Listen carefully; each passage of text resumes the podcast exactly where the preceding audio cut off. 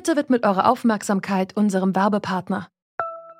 Die Suche nach geeigneten Mitarbeitenden kann viel Zeit in Anspruch nehmen, muss sie aber nicht unbedingt, denn man kann sich helfen lassen. Zum Beispiel mit den Premium-Stellenanzeigen von Indeed, denn damit wird eure Stellenanzeige in der Suche sichtbarer und Bewerberinnen und Bewerber werden schneller auf euch aufmerksam. Indeed schenkt euch jetzt 75 Euro Startguthaben für eure Premium-Stellenanzeigen. Klickt dazu auf den Link in den Show Notes. Es gelten die AGB. Was hier heute Nacht in Hanau geschehen ist, das macht uns fassungslos, das macht uns traurig und es macht uns zornig. So hat Bundespräsident Steinmeier auf das Attentat in Hanau vergangene Woche reagiert. Doch dieser Anschlag ist kein Einzelfall. Rechtsextremistisch motivierte Straftaten häufen sich in letzter Zeit wieder oder war Rechtsextremismus in Deutschland nie wirklich weg? Darum geht es heute in unserem täglichen Podcast zurück zum Thema. Heute ist der 24. Februar 2020. Ich bin Maureen Welter. Hallo.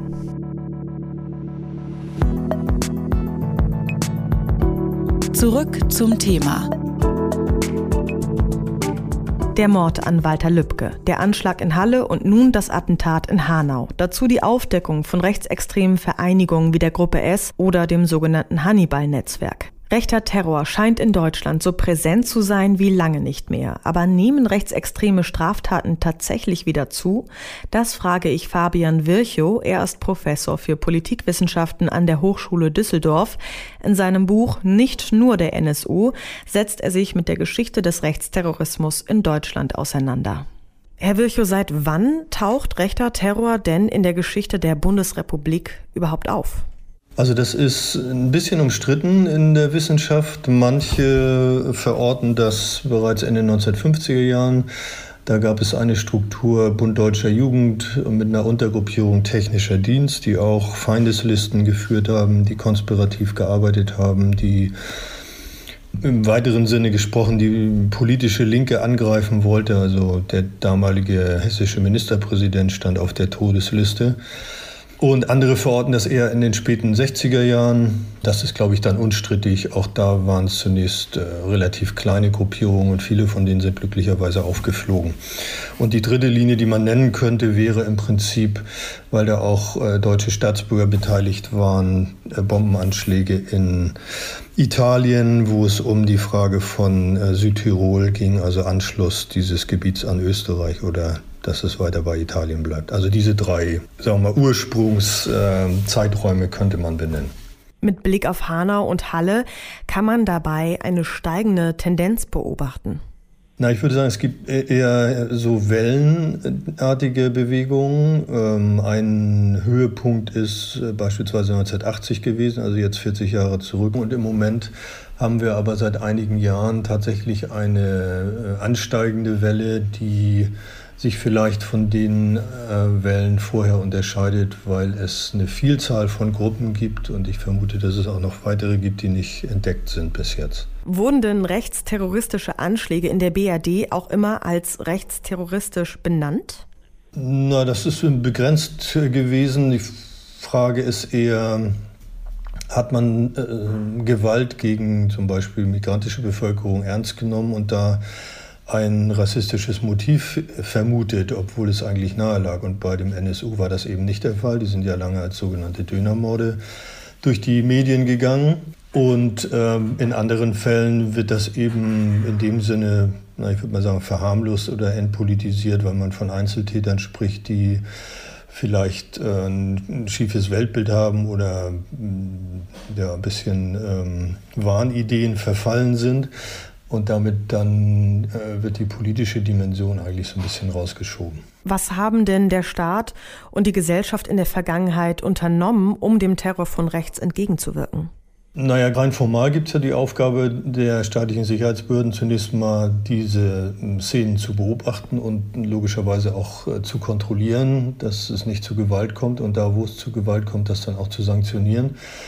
Und da werden wir sicherlich in der Vergangenheit feststellen müssen, dass das äh, vergleichsweise inkonsequent gemacht worden ist, ähm, dass bestimmte terroristische Strukturen oder auch äh, rechtsextreme Strukturen, die dann später verboten worden sind, äh, zunächst verharmlost worden sind und über viele, viele Jahre, zum Teil Jahrzehnte unbehindert arbeiten konnten. Und ähm, wir sehen jetzt im Moment, äh, dass die Sicherheitsbehörden sozusagen aufgerüstet werden, dass es äh, neue Stellen gibt, dass gefordert wird, dass es erweiterte gesetzliche äh, Möglichkeiten gibt zum Abhören und zum, ähm, für geheimdienstliche Mittel beispielsweise. Gleichwohl müssten sich die Behörden sozusagen einer kritischen Selbstprüfung unterwerfen, wo denn bei ihnen in den eigenen Reihen möglicherweise nicht rechtsterroristische, aber doch irgendwie auch rechtsextreme Tendenzen sind. Und äh, der Fall Maaßen, also der frühere Präsident des äh, Verfassungsschutzes auf Bundesebene, dass der jetzt sozusagen in diesem Feld zwischen CDU und äh, AfD äh, irrlichtert, das ähm, wirft ja schon die Frage auf, wer hat eigentlich diese Behörde geführt und äh, waren die überhaupt in der Lage, ernsthaft das Problem von Rechtsextremismus und damit auch von Rechtsterrorismus in den Blick zu nehmen. Würden Sie mit Blick in die Zukunft sagen, dass wir jetzt besser gerüstet sind gegen Rechtsterrorismus in Deutschland? Ich glaube, es wird sich zeigen. Das, was ähm, nötig ist, ganz grundsätzlich, ist eine sehr breite gesellschaftliche Auseinandersetzung und Zurückdrängung von Rassismus, weil das ist der Boden, auf dem diese Täter in der Regel agieren. Es kommen noch weitere äh, Ideologieelemente dazu, aber das ist sozusagen der Kern. Und wenn es nicht gelingt, das tatsächlich äh, zurückzudrängen und damit auch diese Gruppierungen, die sich immer wieder bilden, zu isolieren, dann äh, werden wir mit diesem Problem noch sehr, sehr lange zu tun haben und ich befürchte auch in einem noch steigenden Ausmaß. Ja. Und äh, wie gesagt, das ist die zentrale Aufgabe. Und äh, natürlich äh, kommt dann im Detail dazu, dass man auch die rechtsextreme Szene entsprechend äh, überwacht und eine niedrige Eingreifschwelle hat, wenn dort Gewalttaten geplant oder angedroht werden. Um Rassismus wirksam zu bekämpfen, braucht es also eine breite gesellschaftliche Auseinandersetzung mit diesem Problem und wir müssen uns gemeinsam dagegen solidarisieren. Eine wichtige Rolle spielt dabei aber auch die Bildung, denn anders als die Gräueltaten der NS-Zeit werden jüngere rechtsextreme Straftaten seltener im Schulunterricht aufgearbeitet. Wie sich das ändern lässt, bespreche ich mit Daniel Trepsdorf. Er ist Mitglied der Linken und leitet das Regionalzentrum Westmecklenburg der regionalen Arbeitsstelle für Bildung, und Demokratie. Die setzt sich für die Förderung einer demokratischen Kultur an Schulen ein. Hallo, Herr Trebsdorf. Schönen guten Tag. Herr Trebsdorf, wie wird Rechtsterrorismus bisher im Schulunterricht behandelt? Ich kann jetzt natürlich äh, nicht für alle Bundesländer sprechen, das ist klar. Ähm, nichtsdestoweniger ist es tatsächlich so, dass der Rechtsterrorismus kaum eine Rolle spielt. Also natürlich liegt ein Schwerpunkt ähm, auf den Lehrplänen vieler Bundesländer auf den Themenkomplex Nationalsozialismus und Zweiter Weltkrieg. Insgesamt müssen wir leider konstatieren, dass äh, das Thema extreme Rechte, neue Rechte, ähm, Rechtsterrorismus, demokratiefeindliche Bestrebungen ähm, nach 1945 in verschwindend geringen Anteil im Lehrplan einnimmt. Und das ist vor allem der ähm, ja, politischen Sensibilität der Gesellschaftskundelehrerinnen oder der Geschichtslehrerinnen zu verdanken ist, ähm, wenn solche Themen aktuell behandelt werden. Wie soll in Ihren Augen eine gelungene Aufklärung über Rechtsterrorismus an Schulen denn aussehen? Ja, also natürlich ist da die historische Einordnung auch ganz wichtig. Denn ähm, wir müssen erstmal auf die Fakten schauen und ähm, natürlich auch konstatieren, dass es eine Kontinuität rechtsterroristischer Bestrebungen sowohl in der alten Bundesrepublik, aber auch in der DDR gibt. Ich glaube, den meisten Bürgerinnen und Bürgern und auch Lehrerinnen und Lehrern ist es gar nicht bewusst, dass es da eine durchgängige Kontinuität gibt. Darauf muss man hinweisen.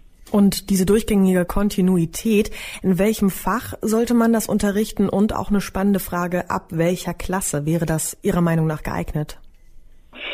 Da will ich natürlich ganz äh, zeitgemäß antworten auf diese Frage, denn das Thema ähm, demokratiefeindliche Bestrebungen, Rechtsterrorismus, aber auch ähm, Demokratie im Unterricht, Partizipation, ähm, Resilienzentwicklung, Selbstwirksamkeit, das gehört natürlich in den fächerübergreifenden Unterricht. Also wir sind ja selbst auch tätig ähm, beim Institut äh, für Qualitätsentwicklung in der Lehrerbildung in Mecklenburg-Vorpommern und da treffen wir immer wieder auf äh, angehende äh, Lehrerinnen und Lehrer, Referendarinnen und Referendare, die uns sagen, na, ich bin ja ähm, Chemielehrerin oder ich bin Physiklehrerin. Das hat mit mir ja gar nichts zu tun, Demokratieentwicklung oder Gefährdung für die Demokratie. Und da sage ich, na, da ist die Universität auch gefordert zu zeigen, dass im fächerübergreifenden Unterricht solche Themen natürlich eine Rolle spielen. Und ab welcher Klasse wäre das geeignet? Was meinen Sie? Ach, das, also wir starten mit, unseren, äh, mit unserer Demokratieförderung tatsächlich schon in der Grundschule. Ja? Also die Frage beispielsweise, wie verhandle ich meine eigenen Bedürfnisse im sozialen Kontext als Grundschülerin, als Grundschüler? Wie gehe ich mit Mobbing beispielsweise um? Was hat Hate Speech und Cybermobbing, wo tatsächlich schon Grundschülerinnen und Grundschüler betroffen sind, mit mir zu tun und was kann ich dagegen tun? Das sind alles Demokratiekompetenzen, soziale Kompetenzen, die ich am besten schon in der Grundschule erwerben muss. Wehret den Anfängen. Das hat der hessische Ministerpräsident Volker Bouffier nach dem rechten Attentat in Hanau gefordert. Aber wie bekämpft man das Problem an der Wurzel? Anne Winkelmann arbeitet für den Verein Vaja in Bremen. Ihr Team leistet Jugendarbeit gegen Rechtsextremismus. Sie suchen das Gespräch mit Jugendlichen, die rechte Einstellungen haben, gerade dann, wenn die Jugendlichen selbst schon viel Ausgrenzung erfahren haben. Diese ganze Lebenswelt äh, Rechtsextremismus wirkt dann natürlich erstmal interessant, weil es Zugehörigkeit verspricht. Wir versuchen dann eben vorher schon mit Präventionsmaßnahmen ähm, da reinzugrätschen, wo die Jugendlichen sich noch nicht ideologisiert haben, wo das eigentlich das Ganze noch nichts mit der rechten Ideologie zu tun hat, sondern eben nach der Suche, mit der Suche nach Anerkennung und Zugehörigkeit. Wenn Jugendliche durch antisemitische oder fremdenfeindliche Äußerungen auffallen, veranstaltet Anne Winkelmann mit ihrem Team beispielsweise Workshops über Vorurteile. Wir akzeptieren Jugendliche erstmal so, wie wir sie treffen, auch mit extremen Einstellungen. Wir akzeptieren aber nicht die Einstellung an sich, sondern den Jugendlichen, ähm, der sich das als Strategie für, für seine Lebensbewältigung gewählt hat und versuchen dann eben in langfristiger Beziehungsarbeit diese Einstellung zu verändern und mit den Jugendlichen gemeinsam zu positiveren Strategien zu kommen und auch zu positiverer Freizeitgestaltung zu kommen. Und erst dann, wenn Jugendliche da etwas als für sich sinnvoll erleben, dann funktioniert auch diese Veränderung von extremen Einstellungen. Sie beobachtet, es gibt nicht viele rechte Jugendgruppen, aber in vielen Klicken kommen rechtsextreme Einstellungen vor. Und die Einstellungen werden insgesamt immer menschenfeindlicher. Das Problem liegt tiefer, denn rechter Terror ist in Deutschland kein neues Phänomen. Um rechtes Denken von Grund auf zu bekämpfen, braucht es nicht nur ein gesamtgesellschaftliches Entgegentreten, sondern auch Präventionsarbeit im Schulunterricht. Genauso wichtig ist es aber auch, jungen Menschen frühzeitig eine Alternative aufzuzeigen und so zu verhindern, dass sich rechtsextreme Tendenzen verfestigen können. Das war zurück zum Thema heute am 24. Februar 2020.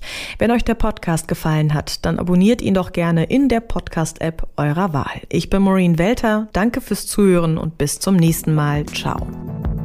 Zurück zum Thema vom Podcast Radio Detektor FM.